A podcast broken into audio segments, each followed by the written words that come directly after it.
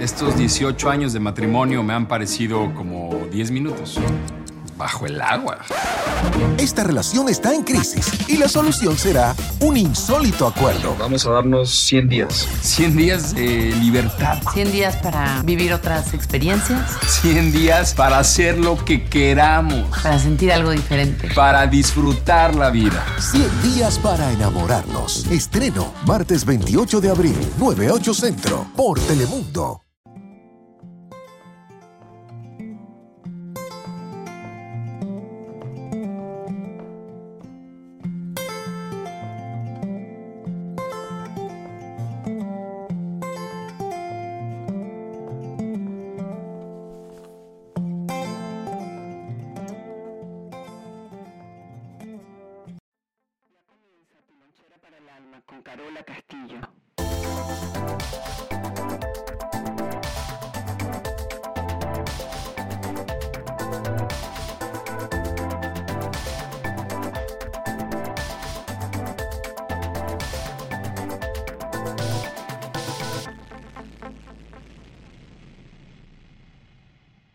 ¿Qué es la estructura qué es el orden? Bueno, aquí tenemos que tomar Ubicatex, porque podemos hablar de una empresa, Claro. podemos hablar de la relación de la pareja, podemos hablar de los hijos, podemos hablar de la familia, podemos hablar de los socios, de los compañeros de camino, y, y todo eso tiene un orden. Y cuando ese orden no está alineado, no tiene estructura. Y lo que no tiene estructura no prevalece. No, oro, y, y- Ok, y si- Mira, nosotros somos una pelota de memoria Correcto. de memorias. Cuando nosotros estamos en un sistema de creencias, ese sistema de creencias se conforma de la información que viene de la cultura, de la educación, de la religión y la familia que nos toca. Entonces, esa, esa bola de memoria es como, como una mampara, un- unos límites y estamos blindados por esas memorias. Quiere decir que yo no hago nada diferente, yo no saco el pie eh, y me acostumbro y creo que la vida es una memoria. Y, y el ser humano es muy inteligente para no atreverse a nada. La cabeza, la mente no nos da permiso de decir, dale, salta en paracaídas, sea atrevida, invéntate cosas nuevas. Nuestra cabeza nos dice para dónde vas, no sigas inventando, porque lo más importante es preservar la vida. La vida es lo más grande que tenemos. Entonces, sacar el pie de esos límites es una tarea dura, difícil y requiere de mucha valentía. Entonces, Correcto. ¿qué pasa cuando comienza el caos? Bueno, el caos comienza cuando alguien viene de afuera, ¿verdad? Como digo yo, como, como un conejo y uno se enamora. Esa es la primera persona que uno baja toda esa eh, mampara, todo, e- toda esa fortaleza que yo tuve que armarme para poder sobrevivir. Si no comía lo que me decían estaba mal, si no hablaba como me decían está mal, eh, el Dios que forjaron en mí es el único Dios que existe. Entonces de repente yo quiero hacer eh, una modalidad diferente o quiero ir a un taller y me siento como que no, que estoy violando todas las leyes aprendidas, pero es inconsciente. Sí. Ese inconsciente en nosotros ocupa el 95% de la vida, de los días, de los años. Eh, y creemos que todo se circunscribe dentro de lo que está dentro de esas memorias. Cuando viene el gran amor de nuestra vida, lo que le estamos diciendo es, destrúyeme todo esto que tengo por aquí.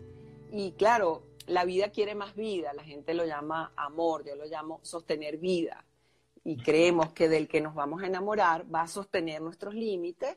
Al principio interactúan otras fuerzas ahí como la sexual, como de Claro. procurar más vida, eh, la euforia, los estrógenos, la testosterona, entra el cuerpo en todos esos químicos maravillosos y cuando uno está enamorado uno está ciego, sordo y mudo. Y esas chispas que uno usa en ese enamoramiento, uno le está dando todas las llaves a, a esa persona para que, o al socio, o al que te va a traicionar, o al que te va a robar, o al que tú no permites que te cambie la vida. Entonces, entregamos las llaves, bajamos todas esas compuertas, estas personas entran a nuestra fortaleza y empiezan a desordenarnos el cuarto, las gavetas, los zapatos, y uno se levanta en la mañana y uno dice, ¿quién me movió mis cosas? Claro. Y entonces ese caos todo el mundo dice, bueno, el caos es buenísimo, pero ¿qué es caos? El caos es cuando bajo un, una- algo inconsciente, porque nadie dice, ok, hoy voy a vivir un día de caos, nadie se apunta a eso, ¿no? Ni, ni pendejo que fuera. Entonces, cuando empiezan a rompernos desde afuera, lo que nos están rompiendo son las memorias. Correcto. Y cuando te rompen las memorias, agárrate porque yo creía que mi Dios, mi familia, mi, mi país, fíjate que tú dices en este mundo tan convulsionado, pero si tú lees un poco de historia, eh, en, en cada generación, todas las generaciones han dicho exactamente lo mismo. ¿A, a dónde nos va a llevar esto?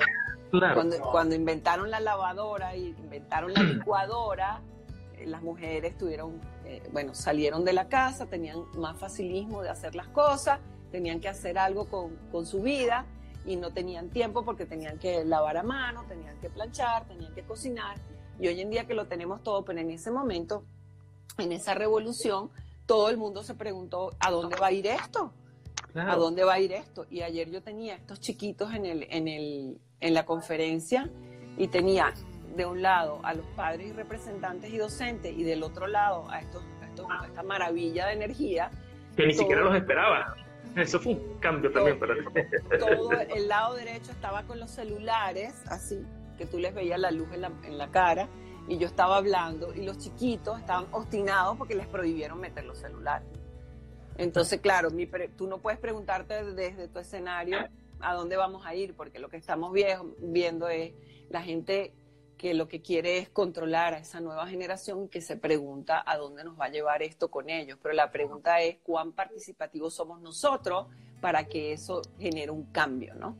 Entonces son, son muchas cosas Sí, que, que tenemos que considerar. Lo que viene en tu sistema de creencias es tan inconsciente que a través de un evento importante es donde tú te vas a topar con ese, con ese movimiento inconsciente. No es consciente. Entonces, eh, por ejemplo, eh, yo hago un ejercicio en, lo- en los talleres de percepción, eh, que es, por ejemplo, dependiendo, si tenemos un retiro, yo doy 20 minutos para que la gente escoja un compañero y vayan a sus cuartos y, y- y yo te doy la ropa con lo que yo quiero que tú te vistas y tú me das la ropa con lo que tú quieres que yo me vista. Y en 20 minutos tenemos que estar en el salón. Y así, y así es la jornada todo el día. Tú con mi ropa, yo con la tuya. Y esa es una de las sensaciones más de cambio de percepción más increíble, porque tú dices, ¿por qué, por qué usa mi ropa así? ¿Por qué se sienta así? Porque nunca nos vemos afuera, todo está pasando adentro de nosotros. Entonces, buscar nuevas experiencias significa cambio de percepción a través de un caos me- medio arregladito allí, porque no lo vas a poder evitar cuando es verdaderamente profundo, y prestarte a la experiencia nueva, pero ¿quién se anota a nuevas experiencias? Pues es muy difícil. Es que Bueno, sí. yo creo que, que, que no, no deberíamos ser tan, tan, tan lapidarios con nosotros mismos, tan drásticos. Cuando yo creo que a- eh, en la alcachofa o la cebolla, lo que tú estás diciendo es apenas la capa de afuera. Claro. Cuando podemos verbalizar que, que hubo un cambio, es nada. Eh, increíble, claro. increíble es eh, mirarnos en el día a día sin ponernos bravos, sin, sin resentirnos, sin ejecutar y decir, eh, bueno, ¿qué pasaría? Y en eso se basa el trabajo que sé que estás interesado en las reconstructivas. ¿Qué pasaría si, si yo comienzo a vivir nuevas experiencias y, y de nuevo, esa sería una buena estructura, por ejemplo, ¿no? Eh, inclusive eh, tú te levantas y te cepillas los dientes con la mano opuesta, ya, ya hay un cambio, ¿no? Correcto. Eh, cuando a uno le da un uñero, ¿sabes? Esos, esas cositas Ujú. que salen aquí, uno está todo el día así, y uno toma conciencia de una suerte de dedo con una suerte de mano, y uno necesita su mano, y ahí es cuando tú das como conciencia, ¿no? Y, de ahí viene que nos tenemos que enfermar para enfocarnos un poco más en nosotros, porque estamos muy afuera. Pero esa estructura tiene, tiene aristas, tiene capitas, tiene capotas, eh, y, y la invitación mía todo el tiempo es a que no te creas que has salido de límites, que, Claro. porque, porque eh, en esa repetición de decirnos a nosotros yo evolucioné, yo me iluminé, yo cambié, etcétera, etcétera, también nos estamos reprogramando. Totalmente de acuerdo, claro, claro, claro. Estoy haciendo una sustitución más, quizás. Claro, y entonces decimos, eh, aprendemos una técnica, aprendemos un modelo de algo que nos está tratando de, eh, de cambiar internamente y empezamos a repetir que yo era eh, es- la hija de, de papá porque mi mamá no estaba y yo logré hacer esto. Y, y en, e- y en ese discurso yo misma me, me estoy diciendo, eh, sí, he hecho cambios, pero la pregunta es, ¿qué estamos haciendo hoy en día cuando amanecemos? Eh, ¿cómo, ¿Cómo me acuesto todas las noches? Eh, yo, yo tengo que tener la inteligencia emocional cuando emprendo una nueva estructura eh, eh, de, de contabilizar. Porque cuando yo no contabilizo, eh, esas emociones entran en, en aquella locura y uno no sabe a ciencia cierta si uno es que estuvo eh, eufórico o, o uno está simplemente haciendo las cosas porque uno tiene una fuerza para ir en contra de los demás. Por ejemplo, eh, yo, yo era una persona como muy misteriosa, como muy enigmática. Yo creo que eh, tal vez hasta aislada, oculta. Y, y- y yo un día me di cuenta que, que yo lo que menos quería era que la gente me viera. ¿no? Ese, ese ha sido mi proceso. Y yo un día me senté conmigo misma y me dije, mí misma, mira, este, ¿qué vamos a hacer con esto? Porque eh, estamos trabajando y sí, muy bonito, enseñas muchas cosas, pero también eres un ser humano. Claro. Y de allí nació el monólogo. El monólogo yo lo llamo Healing Theater y es Healing el, Theater. el- el teatro sanador Teatro de San- ¿Sí? porque es muy difícil que nosotros nos demos cuenta. Mira, hay una metáfora que yo inventé de un pescado en, en- en una pecera. Cuando nosotros entramos en proceso, nos descubren dentro de una pecerita de este tamaño, así, chiquitica. Y nosotros somos un pescadito así, que vamos y venimos, y de afuera hay algo que nos está observando que dice, ay, mira la que bella, se vuelve a dar con la misma piedra, mira la que linda, llegó al límite, ay, qué bella, se regresó. Mira, no tiene espacio, pero los que estamos adentro de la pecera no nos damos cuenta. No los vemos. De repente un día hay el caos, rompen, nos parten desde afuera, la pareja, los hijos, el país, esa estructura se nos parte y nos toman así y ese pescadito lo cambian a otra pecera. Esta pecera ahora es del tamaño de una piscina olímpica. ¿Mm? Cuando tú llegas a esa pecera, tú dices, ah, ¿cómo? ¿Cuándo? ¿Dónde? ¿Por qué? Y comienzas a nadar y comienzas a aprender y te cansas y tienes miedo y es más profundo y cambió la salinidad del agua y el agua es casi dulce, pero algunas veces salada. Y de repente pasan otros pescaditos que tú dices, wow, esto es, esto es una nueva dimensión. Y de repente un día, de la nada, esa fuerza, porque ya estás listo, ya trabajaste, ya entendiste, ya está todo alineado, esa fuerza te saca al océano. En el océano, de nuevo, las olas son muy grandes, el mar es, su extensión es inmensa. Y la idea es que de vez en cuando tenemos que regresar a la orilla y ver aquella pecera que fue la transición y recordar con cariño que tuvimos la valentía de que nos tomaran porque dejamos en ese crecimiento, dejamos que nos evolucionaran los demás.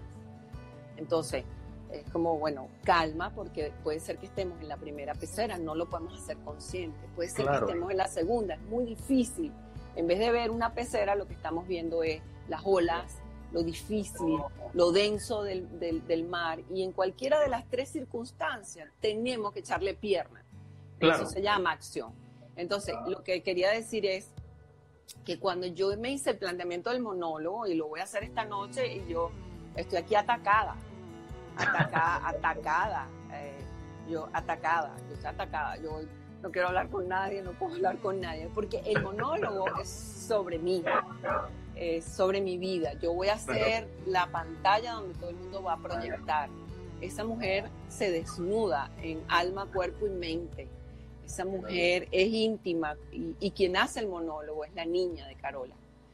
Cuando yo tomé esa decisión, eh, yo engañé a la gente y les dije, vamos a tener es un taller de arquetipos de mujeres y de repente terminé sentada en una silla haciendo todos esos arquetipos y me di cuenta que tenía más efecto zumbarte todo eso, que la gente lo vea en una persona para decir me identifico, porque es muy difícil que la gente diga mi pecera es negra, mi pecera Claro. es roja, porque ahí es donde hemos estado creciendo. Entonces, a lo que le tenemos miedo, a lo que, lo, lo que no queremos que evolucione en nosotros, a lo, a lo rígido que nos agarramos, así que esto nadie me lo cambie, porque ahí es donde tenemos que partir nosotros mismos nuestras estructuras y decir, ¿y si yo?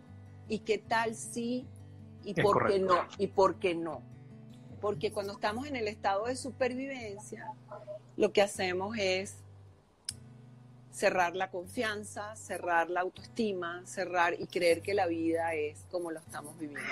Mi Es papá, de- mi papá murió hace dos meses, perdón. Sí, lo sufro, sí. Mi papá decía que él no creía en Dios, que él era ateo. Y cuando yo me puse a limpiarle su, su cartera, eh, por supuesto me encontré todas las estampitas de, de todo lo que te puedes imaginar. ¿no? Y, y no fue que yo me sentí traicionada, ni mucho menos. Dije, ah. y la pregunta es, ¿por qué un ser humano habría de esconder que creía en Dios, verdad? Claro. porque creía en eso. Entonces, claro, para mí fue como, wow, eh, me, dejó, me dejó una búsqueda de, de un papá que yo creía conocer, como todos creemos y que conocemos a nuestros padres, y decir cuántos regalos nos dejan en signos de interrogación y cuánto tenemos que nadar porque la vida de los demás no es la de nosotros, pero nos dan pistas como pulgarcitos, nos van dejando pedacitos de, de- de papel por ahí, de, de- de migajitas de pan para que, para que uno siga. Entonces, en las peceras también hay señales, hay, hay vías, hay escaleras, hay una continuidad y tenemos que, que ir, yo no diría poco a poco, pero mucha conciencia. Toma un Exacto. segundo darse cuenta. Segundo. Bueno, es que eh, para, para podernos reprogramar tenemos que darnos cuenta que tenemos un programa. Claro. Primero, Claro. eh, por ejemplo, todo, es que todo nos ha marcado. eh, eh, todo, to- todo, todo segundo, todo momento, y nos hemos em- empeñado más en buscar en el pasado que vivir en el presente. Eso me encanta. Eh, eh, el presente es el que nos va a decir cuán programados estamos a través de emociones, un ataque de histeria, de rabia, de amargura que nos da. Ya, ya me estoy dando cuenta de mi programación porque las cosas no son como yo quiero. En la programación hay un control, una, una euforia momentánea, pero no es continua. Eh, lo que no tiene estructura no prevalece No prevalece. los programas te dan una estructura muy muy endeble. Yo, a mí me gusta, hay una frase que yo inventé que es que las estrellas no me sorprendan durmiendo. Y yo creo que la programación tiene un andamio con, con ¿sabes? Cuando arman la tarima, que, que esa, yo creo que todas esas piezas están, que tú te montas y, y estás todo el, todo el tiempo así. Desde allí es muy fregado construir una pareja, imagínate, ¿no? Te, te amo, desde ahí tengo que hacer mi trabajo, desde aquí. No, primero necesitamos equilibrio. Desde el equilibrio, lo más seguro es que estemos en la tierra y desde esa tierra empezar hacia arriba. Pero siempre creemos que el trabajo es de arriba para abajo. Ujú. De ahí vienen las dolencias de coxis, hernia, eh, Ujú. escoliosis, eh, cervical, Claro. eh, eh, porque, El- es la, porque es la estructura de la vida. Entonces, cuando yo no me puedo dar cuenta de mis patrones, porque vamos a perder toda una vida, o Claro. toda la vida la vamos a perder, la cuestión es echar para adelante, buscar nuevas acciones y esas acciones que me están sacando de mi zona de confort son las acciones que me van a dejar saber que, que, me, que estoy totalmente programada. Por eso es que buscar un nuevo hábito hace que la reprogramación cambie. que es un nuevo hábito? Algo que nos cueste. Un nuevo hábito no es que me comía 14 pasteles dulces y ahora me como 7. La, No, la, no, la de, Sí, la ducha de agua fría en la mañana. Para mí, te lo agradezco con mucho. quiero. ¿Sabes qué representa el agua? Eh, En la, en la ducha, en, la, en, la- en los baños de agua fría a las 5 de la mañana, ¿sabes qué representa el agua? ¿Qué representa el agua? De la manera que yo voy a afrontar mis El- nuevos hábitos. Excelente, claro. Y la gente cree que es que no, que es un que es un que lo que estamos Es- haciendo es un hábito. Pero yo digo, si a mí Sí. no me preguntan, pues yo no digo nada. Cuando tú estás enfrente del mar, nadie se mete, nadie. Y yo vuelto a la derecha y vuelto a la izquierda. No lo Nadie. piense, dale. Si yo empiezo, estará frío, estará, no, está muy frío. Es increíble. Y de la manera que tú accionas en ese hábito, ya se puede decir mucho quién es la persona. Mira, Gurdjieff tiene un pensamiento que me encanta, que dice yo, yo, yo daría lo que fuera hasta montarme sobre el diablo por conocerme. Wow. Eh, claro, diablo, eh, programación, eh, lo bueno, lo malo, la gente, ah, pánico, auxilio, no, es, es la metáfora del- Sí, de, sí. de la oscuridad, porque hasta el dios, el ángel preferido de Dios era Lucifer, que significa luz. ¿Y qué significa? Es la metáfora, es que nos está, nos están diciendo, en la sombra está la luz. Está maravilloso. Vete a la sombra, que lo habla Yu, la sombra. Entonces, claro, ¿qué somos? Somos como, como, como unos farsantes que vamos caminando Sí. por la calle. Eh, eh, nos paramos y en la mañana nos decimos, bueno, eh, no me veo tan mal. ¿Cómo que no? Pero estás regordeta, no estás haciendo, no te cuidas, no sales a caminar, eh, viste la luna anoche ¿no? y vamos tapando, tapando, tapando. Y sabes que una nueva programación es decir, a los 60 años no hice nada con mi vida. Esa es otra programación. Se me fue el tiempo. Mm, No hice nada con la vida. Entonces, claro, tenemos que rebotar, tenemos que entrar en las crisis, en el caos. Y, y hay, hay muchas aristas, muchas aristas. Pero el que decide no echarle la culpa a los demás, el que decide am, asumir, el que decide saber cuál es su potencial, cuidado, o sea, permiso, ya no hay, no, es- no es que somos eufóricos y tiempo que perder, no, no, es que las cosas sean simples, claras y efectivas. Eh, Simple. eh, es, es más sencillo de lo que nos tuvimos que, que complicar, porque en, en el, el cerebro de- del niño era un circuito sencillo, ¿no? Era uno, dos, tres. Pensaba, ejecutaba, accionaba. Pensaba o no pensaba, sino que papá le quitaba la galleta y ¡ah! inmediatamente, pero después papá, no, no. Entonces, claro, el circuito se empieza a complicar. Entonces, si buscamos tareas que no sean tan complicadas, que nos hagan sentir mejor persona en la noche. Yo no sé, esta noche yo regreso a mi monólogo y yo me meto aquí en mi cuarto y yo me tiro en el piso y yo no sé si llorar, si gritar, y a mí no me interesan los demás. Lo que yo voy a hacer esta noche es por mí. Esta mujer se merece el cambio, el progreso, pero yo no puedo usar a los demás para eso, eso es mío. ¿Qué quiere decir eso? Que si sale bien, buenísimo, pero si sale mal, también. Porque antes de hacer las cosas hay que sopesar las consecuencias. Entonces, bueno, ahí tenemos unas consecuencias, pero vamos a echarle pierna. Tenemos un poco de miedo, tú dices, pero puedo lidiar con esto. ¿Se puede ir la luz? Bueno, puedo lidiar con eso. La gente se puede parar y se puede ir, puedo lidiar con eso. La gente puede ser que te juzgue y te critique, puedo lidiar con eso. ¿Con cuántas cosas puedo La- lidiar? Entonces finalmente uno La dice, pregunta es con qué es lo que no podrías lidiar. bueno, la pregunta es entonces cuánto hemos crecido para dejar al otro como quiere ser, para dejar que las cosas pasen como tienen que pasar. Y en vez de buscar un problema para solucionar otro problema, voy a buscar un recurso para solucionar un problema. Mira, ahí están preguntando eh, lo de la ducha, eh, porque ya son 11 y 40 y me gustaría contestar preguntas, no sé si estás de acuerdo. Supuesto. Eh, eh, la ducha fría eh, es buscarnos una actividad, un hábito, por lo menos. En 21 días está demostrado que, que Esteban de Jesús se, repro- se reprograma. ¿Qué vamos a hacer? Que ya no vamos a actuar en automático, porque no, cuando tenemos esta tarea y sin trampa, hay gente que me dice, Carola, pero yo estoy en Canadá. Y digo, bueno, pero es que cuando a mí me tocó hacerlo, porque yo nunca mando cosas que yo no he hecho, ¿no? Eh, y algunas veces uno termina recomendando lo que funcionó en uno. ¿no? A mí me cuesta recomendar lo que no ha funcionado. Eh, yo estaba en las montañas eh, con, los, con los chamanes y estamos hablando de bañarse en el río No, a sí. las 5 de la mañana. Entonces no solo era la agüita fría, sino la piedra, como digo yo, la centella, la mata, la tormenta, la crecida. Y, y claro, cuando yo descubrí que de la manera que yo lidiaba con la vida era como lidiaba con las situaciones de un baño en un río a las 5 de la mañana, fue como, ¡oh! ¡wow!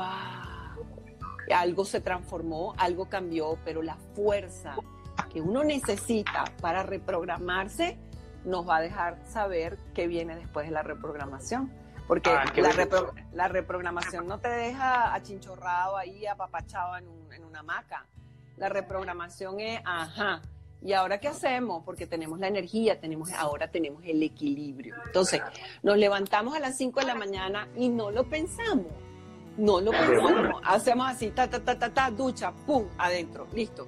No es, pues, por el amor de Cristo, ayúdame, mi Señor, qué mal. Bueno, fuiste discípula de Bert Hellinger, llevaste o creaste el Instituto Hellinger. No, yo no fui discípula de Bert Hellinger. Yo fui el amor de Bert Hellinger. Oh, bueno, yo eso no lo sabía, qué bueno. Maravilloso. y, y- y fuiste presidenta del instituto en Venezuela y en otros lados. Y aún así, a mí siempre me ha llamado la atención precisamente la valentía de dar un paso más allá al, al crear el modelo de reconstructivas o, o la propuesta eh, y seguir honrando incluso el paso que dio Hellinger con las constelaciones familiares y decir, pero sí, está bien, pero aquí yo también con mi propuesta. Y eso, este, ¿cómo llegaste a eso? ¿Cómo fue ese, ese dar ese paso? Más allá de lo tremenda que el maestro Hellinger decía que tú eras y sigue siendo. Mira, un día estaba con él cenando en Washington. Acababa de pasar lo de las Torres Gemelas y teníamos un taller en Washington. Eh, imagínate cómo estaba Washington. El, el evento era enfrente del Pentágono. Ok, Aquello era una, lo- locura de seguridad, pero eso no, eso no se, no se canceló. Y bueno, estábamos cenando ahí esa noche. eh, y él me preguntó cómo, cómo va el trabajo en, en Venezuela. Y yo le dije que, que era una locura, que no me había dado tiempo de leer todos los libros y de ver todos los videos. Y él me dijo, a mí nadie me enseñó tampoco. Cuando él me dijo eso, ¿sabes esa- esas frases que hacen que tu vida Uf, se sacuda? implosiona. Claro, Movió las estructuras. porque desde mi proyección hacia él, o, o cuando la gente te ve, cree que ya tú lo sabes todo, y resulta que no, que él también tuvo un proceso de investigación, de, de familia, de legado, etcétera, etcétera. Y en ese momento él me dijo, solo el que logre evolucionar la herramienta de lo que yo he traído al planeta va a sobrevivir. Me dijo, y por eso no lo voy a institucionalizar. Le va a pertenecer a todo el mundo para que se coman entre ellos y prevalezcan pocos. Wow. Como dije, sencillito. Nada más. Sencillito. Entonces te podrás imaginar, uno va creciendo, vas haciendo algo que crees que va en una dirección, publicas el primer libro en Latinoamérica, eh, estás al lado de este señor día y noche, etcétera, etcétera, y de repente te levantas una mañana y dices, pero ¿por qué los consultantes regresan? ¿Pero qué está pasando? No estoy haciendo bien el trabajo. Y bueno, surgió lo que tenía que surgir, que era el palo cochinero por la cabeza, que fue agarra tu camino porque lo puedes evolucionar. Y, y- y lo mejor que él hizo fue el empujón. Y, y hoy, en, y hoy en día yo lo veo en, en- en mis alumnos y digo, wow, ellos, ellos pueden evolucionar esto. Claro. Mira, un maestro te da las semillas. Eh, Pero esto lo aprende uno en el tiempo, porque los verdaderos maestros están ocultos, ¿no? Los, los Sí. maestros no están allá afuera, ellos están escondidos. Para que el que tenga fuerza, tipo pescadito, que ha logrado echarle pierna a la vaina, llegue a la cueva donde ellos están. Porque, ¿qué quieren los maestros?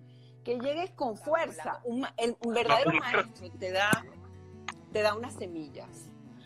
Eh, y este desgraciado, porque el que toma a sus padres se consigue un maestro que le dé tres veces más duro que los padres.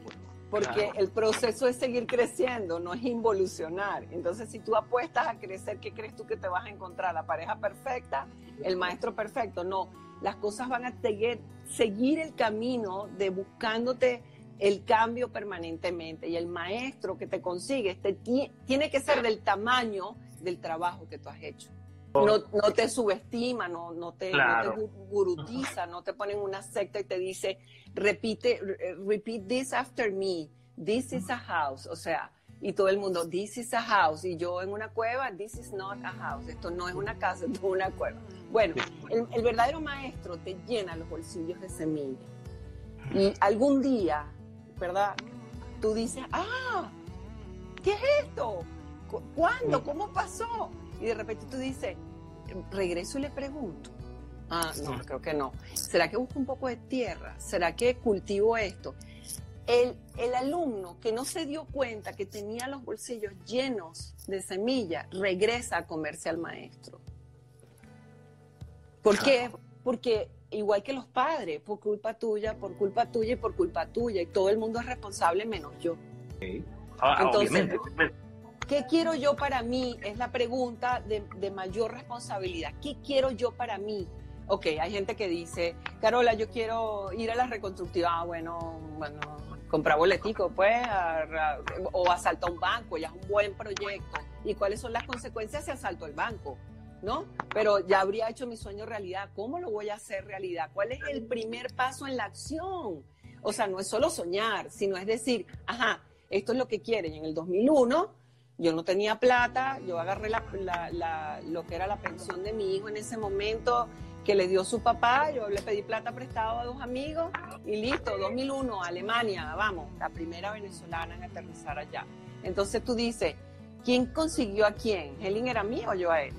¿Qué tal si, los, dos, ¿qué tal si los dos caminamos mitad y mitad del mundo para encontrarnos y tener este, este romance espiritual? Entonces, lo peor es quedarse con la duda, con, con las ganas, con la intención o la queja. En el momento que yo me empiezo a quejar, cuidado, algo no estoy haciendo con estructura. Me, estoy engañando, me estoy tapando, me estoy saboteando, yo estoy haciendo ahí mi negocio allá adentro y empiezo porque el mundo es cruel, porque Venezuela no sirve, porque ta, ta, ta. Mira, este negocio va a seguir igual. La historia no es lineal, la historia es cíclica. Lo que pasó ayer está pasando hoy y lo que no resolvimos hoy seguirá mañana. Los cambios son individuales, los cambios no son colectivos y solo la suma de los individuos que decidan los cambios va a hacer los cambios colectivos. Pero ¿qué sucede afuera?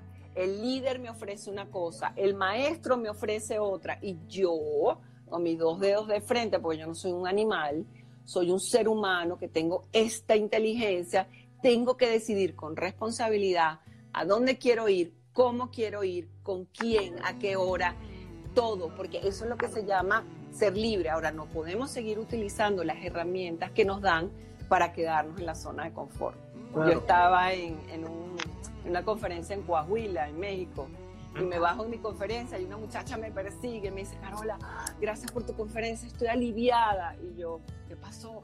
Y me dice, bueno, es que mi abuela fue infiel mi mamá también, y bueno, ahora entiendo. digo, epa, epa, epa, epa, epa. Yo digo, pero qué sabroso. Entonces, cuando me quiero excusar en el sistema de familia, busco a la gente. Y cuando no me quiero excusar, asumo la responsabilidad. Pero qué maravilla hace la mente y la mente dice, como no entiendo nada, búscate un miembro de familia que repita esta historia. Entonces, ¿qué estamos haciendo? Bueno, seguimos buscando a ver dónde andan las personas que vinieron detrás de nosotros. Si viaja lo malo, también va, viaja lo bueno. Y los que tomamos conciencia podemos cambiar muchas cosas dentro de lo que es Dios, lo que es la suerte y lo que es el destino, porque el esfuerzo y el respeto a la vida es lo que más cuenta. Correcto. Oye, este, por ejemplo, mira, unas, unas buenas cosas para cambiar los hábitos. Saltar en paracaídas. Sí. Por ejemplo, irse, le tenemos miedo a la oscuridad para meternos en una cueva. ¿A qué le tengo miedo? Entonces hay miedos en el cuerpo, hay miedos que son de relaciones, hay miedos que son espirituales, ¿verdad? De otras vidas. Eh, no podemos casarnos con un solo miedo y decir, yo le tengo miedo a mi mamá, porque hay muchas, muchos niveles, muchas cosas bonitas que descubrir dentro de nosotros. Pero de inmediato hay cositas que están buscando reprogramarse ellas solitas, ya nos están diciendo, oye, Sí, que quieren emerger y nos están diciendo, oye, vamos a cambiar la cosita, porque si sigues repitiendo lo mismo, nos vamos a quedar aquí y, qué rico va a ser poder evolucionar. Entonces, los que no podemos evolucionar somos los que les pasamos lo mismo a los hijos y los hijos se encargarán entonces de repetir lo mismo. Entonces, hay que estar muy consciente eh, de, hoy me levanté y bueno, estaba en el ascensor y se fue la luz. Oh, wow, qué interesante Mm, ok, aquí estoy y bueno, y ya veré. O una vez en una conferencia en México me quedé encerrada en un baño en un centro comercial y la conferencia era en dos horas. Que es decir, wow, cómo soluciono los problemas cotidianos, es como soluciono la vida en el día a día. Ah, o, o, cuando vas en un avión y el piloto te dice, mira, mijita, esto va a entrar en turbulencia, y tú empiezas a decir, oye, ¿cómo estoy con esta gente? ¿Cómo me voy a ir? Bueno, me voy tranquila yo, yo me voy tranquila. Entonces, claro, tú dices, bueno, viajas tanto, entonces, ¿cuáles son tus momentos de realización? cuando estás en un avión y la broma empieza a entrar en turbulencia y tú dices, bueno, si esto es lo que tiene que pasar, ¿qué fue lo que hice? Y decirnos todos los días, si esta vida me volviese a tocar, eh, no cambiaría nada porque ya me di cuenta y ahora puedo cambiar. Eso está maravilloso. Y eso es, eso es agüita para el espíritu. El espíritu le gustan las experiencias y la observación. Al cuerpo le gusta el oxígeno, el agua y la comida. Tenemos que tomar decisiones. ¿Qué queremos? ¿Agüita, comida o queremos observar y experimentar? Entonces salir de esa zona de confort, eh, ampliar los límites, hacer cositas día a día, atrevernos un poquito más, no sentirnos juzgados o tan condenados afuera. Ahí es donde hay que atreverse, precisamente porque es como, es como que es ese llamado de tu propio espíritu diciéndote, bueno, Mira, Es, es un espejo, es un gran espejo y tiene manchas que no se ve toda tu imagen. Y es agarrar un trapito día a día y decir, wow, removí, removí esta manchita. Y un día de repente te ves en el espejo y se parte el espejo y aún te sigues viendo. Ese es el, eh, quería decirle a alguien, preguntó que si solo era agua fría. Mira, eh, la energía en el cuerpo viene, lo más sagrado que tenemos es el cuerpo, eh, porque ahí habita el espíritu que quiere nuevas experiencias. y cuando esas nuevas experiencias surgen, hay como una conexión trascendental dentro del universo y hay como más conexión hacia arriba. Por eso es que lo que se vive aquí es tan poderoso. De hecho, bueno, hacer el amor, saltar en paracaídas, no lo sentimos aquí afuera. ¡Wow! ¡Qué experiencia saltar en paracaídas! No, qué experiencia saltar en paracaídas, no. Es aquí adentro. Entonces, los, todos los, los órganos tienen unas emociones y las emociones tienen unos órganos internos. Cuando yo cambio los hábitos, sobre todo el baño con agua fría, no pensarlo, el órgano va agarrando una fuerza. La energía viene de adentro hacia afuera y se crea como, eso se llama en, energía, una campana de oro, que es como si tuviéramos una capa, ¿verdad? Como un, aura eh, de energía, porque si yo cambio mis emociones, si yo las transformo, soy inteligente y apoyo con los cambios en el baño de agua fría mis hábitos, le estoy dando fuerza al hígado, que es donde está la rabia, a los riñones, que es donde está el miedo, a los pulmones, donde está la tristeza. Entonces yo me estoy apoyando físicamente a que el proceso que me toca vivir en el alma, en el corazón, no sea tan duro, porque ya estoy diciendo, estoy lista, como una guerrera, como un guerrero, estoy listo para lo que viene, porque lo que viene no va a cambiar.